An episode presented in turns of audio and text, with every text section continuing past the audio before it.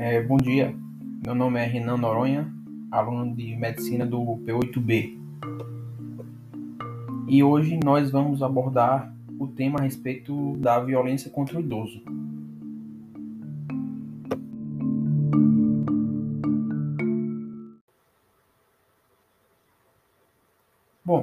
Todo mundo sabe que envelhecer é um processo natural e heterogêneo. Neste processo, podemos seguir um caminho de senescência, que é o envelhecimento normal, ou senilidade, que é o envelhecimento patológico.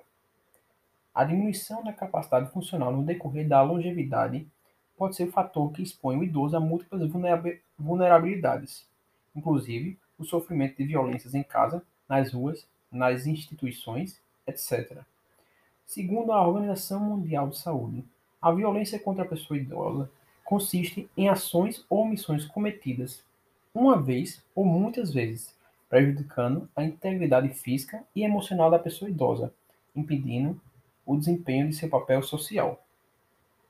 Este fato é tão grave que o Dia Mundial da Conscientização da Violência contra a Pessoa Idosa foi instituído em 2006 pela Organização das Nações Unidas, ONU, em parceria com a Organização Mundial de Saúde, OMS, e a Rede Internacional de Prevenção de Abusos contra Idosos, o objetivo é sensibilizar a sociedade para o combate das diversas formas de violências cometidas contra a pessoa com idade igual ou superior a 60 anos. No Brasil, idoso é qualquer pessoa com idade igual ou superior a 60 anos, conforme estabelecido pelo Estatuto do Idoso, Lei nº 10.741, de 1 de outubro de 2003. A Política Nacional de Saúde da Pessoa Idosa PNSPI, aprovada pela Portaria de número 2528-GM do Ministério da Saúde de 19 de outubro de 2006, tem dentre suas diretrizes a promoção do envelhecimento ativo e saudável, que visa, dentre outras, realizar ações integradas de combate à violência doméstica e institucional contra a pessoa idosa.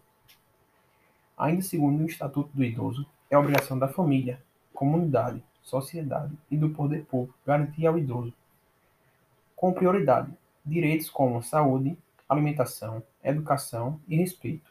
Porém, na prática não é essa a realidade que vivenciamos. Vale destacar que violência contra o idoso não envolve apenas violência física, mas sim qualquer tipo de violência, seja ela violência psicológica, negligência, violência institucional, abuso financeiro, violência patrimonial, violência sexual e discriminação. Um fator muito importante para tentar combater esse tipo, esses tipos de violência são as notificações compulsórias. O artigo 19 do Estatuto do Idoso prevê que casos de suspeita ou confirmação de violência praticada contra idosos serão objeto de notificação compulsória pelos serviços de saúde público e privado autoridades sanitárias. Nos casos de confirmação da situação de violência ou de persistência à suspeita, a questão pode ser comunicada ao Conselho do Idoso, Ministério Público ou Delegacia de Polícia.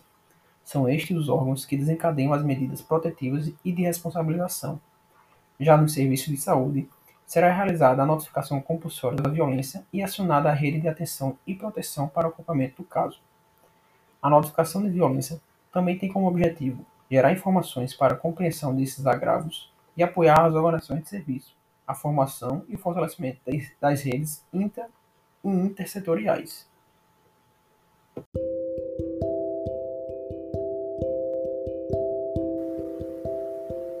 É possível refletirmos sobre o quanto é comum na sociedade acontecer casos de violência contra os idosos.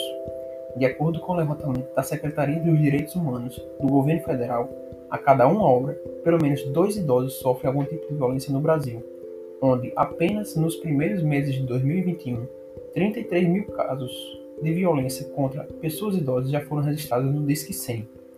Portanto, apesar de existirem leis exercidas no Estatuto do Idoso, pode-se notar que elas ainda não são totalmente seguidas por uma sociedade desinformada. Sendo assim, o governo deveria educar e conscientizar mais a população sobre esse tipo de violência e, consequentemente, aplicar as leis com mais rigidez, para assim tentar melhorar este cenário desfavorável aos idosos, pois envelhecer de forma saudável, tranquila e com dignidade é um direito de todos.